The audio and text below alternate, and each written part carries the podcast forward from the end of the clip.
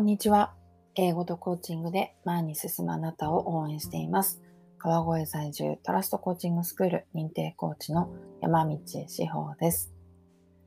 はい。えっ、と、今日のポッドキャストでは、ちょっと私が最近取り組んでいることについてお話をしようかなと思っています。はい。えっ、と、何かっていうと、あの、トラストコーチングスクールというコーチングスクールの私は認定コーチをやっていて、えー2017年の12月からなので、今年でまるっと5年ぐらい経つんですかね。はい。で、今、このトラストコーチングスクールを英語で海外の方にも届けたいなということで、ゆっくりではありますが、プロジェクトが動いています。はい。去年ですね、お一人、あの、英語で一度だけお届けするという機会があったんですが、まあそこから私の気持ちが続いていて、よりたくさんの人に英語で、まあ、トラストコーチングスクールがお届けできたらいいなというふうに思っているところです。で、改めてこの9月になってから、なんでそうしたいんだろうかというところを少しこう仲間と話してる時とかに言葉にあのするようにしてきました。あと私の中でもなんでなんだろうかっていうところをより明確にしたいなと思ってこう考えたりしてたんですね。で、まあ、今までこう割となんとなくとか感覚的にというふうに思ってた部分もあったんですけど改めて考えてみたんですよ。で留学してた頃のことをちょっと思い出していたんですけどあの私留学してオーストラリアのメルボルンに大学日本の大学を卒業してすぐ後に行ったんですね。で向こうで大学院に入ろうと思ってあの最初は語学学校とか行ってたんですけどそこから1年8ヶ月メルボルンに暮らしましてなんかねそこからすごく人生が楽になったというか楽しくなったというか自分の中でこういろんなことが一致してきたというかそういう感覚があります。はい。結構日本でこう大学生してた時とか、まあしんどいことはしんどくて、向こうに行っていろんな価値観に触れて、まあありきたりな言葉ですけど、そういう多様性に触れて、すごく楽になったなという感覚があります。で、うん、トラストコーチングスクールを英語で、英語で、まあ、海外の方に届けたいっていうのは、私はトラストコーチングスクールってすごく日本的な考え方なんじゃないのかなというふうに思っていて、まあ、日本初だし、あの、ババコーチという方が作ったコーチングでもあるので、日本人の考え方とかっていうのがすごく反映されてるんじゃないかなと思ってるんですね。だからこそ、海外の方がこの日本の考え方とか、日本のこう思考、日本の文化だったりだとか、に触れることで、うん、何か楽になるような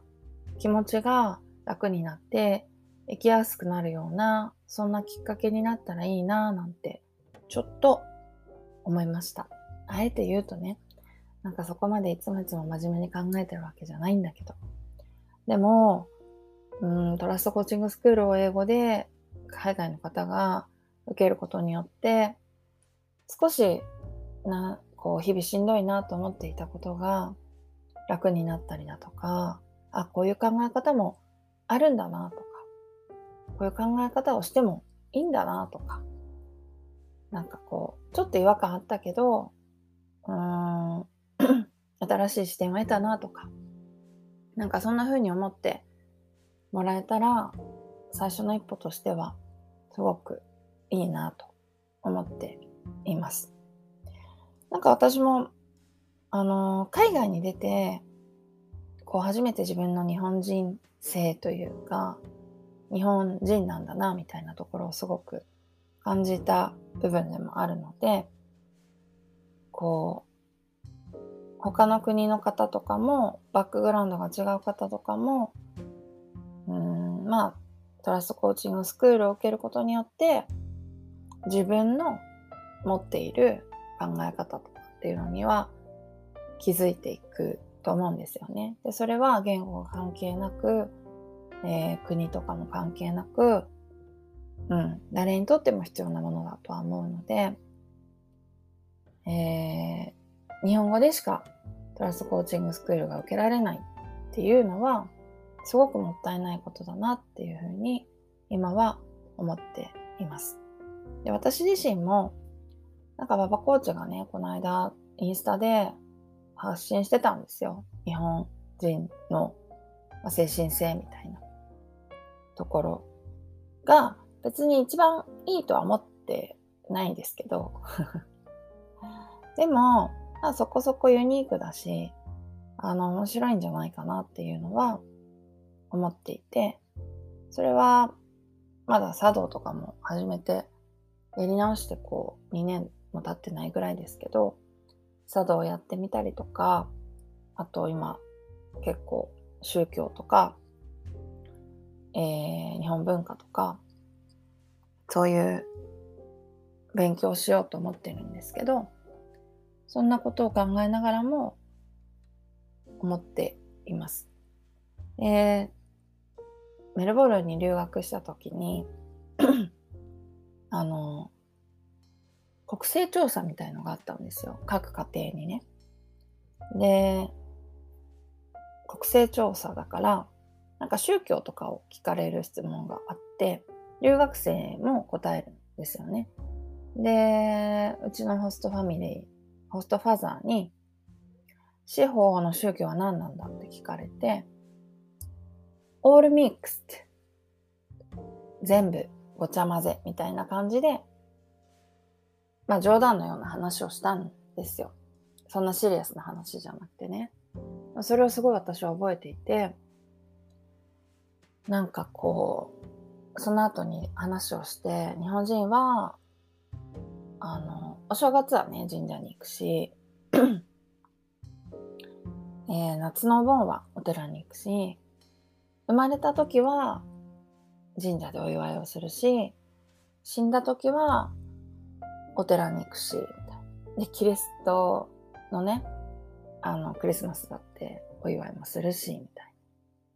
な。なんかそんな話をしてて、なんかそういうのってすごくオールミックスな感じって面白いなっていうのは思っています。だから、もっともっとね、なんでそうなってるのかとか、それが今の、まあ、日本のこう、文化にどう生きているのかとか、そういうのも学びながら、うん、日本人としてトラストコーチングスクールを世界の人に当たり前にね、お届けできるようになったらいいなというのが今私が考えてる、まあ、夢だったりもします。日本に暮らしている外国の方も謎だと思うんですよね。なんで日本人はこういうふうに考えるんだろうかとか、なんかそういうのも、コーチングという手段ではありますけれども、えー、日本初のコーチングというところを受けることによって、学ぶことによって、うん、日本での暮らしが少しでも楽になったりだとか、よりこう生産的になってったりだとかしたらいいなって思うので、うん、まあ、長期的な話にはなっちゃうし、今すぐ自分がどうこうできるとは思ってないですけど、当たり前のように、うん、言語、国関係なく、トラストコーチングスクールというのが世界に広まっていったらいいなと、お届けできたらいいなと思ってるところです。なので、まあ、ちゃんとね、英語力も上げていくっていうのが大事だし、もっとモチベーション上げて集中していかないとなっていうのは、昨日とか特に思ってたところなので、ちょっとあえて音声に残していこうかなと思いました。はい。ぜひぜひ、あのー、どんなもんなのかなって気になったら、あの、お問い合わせください。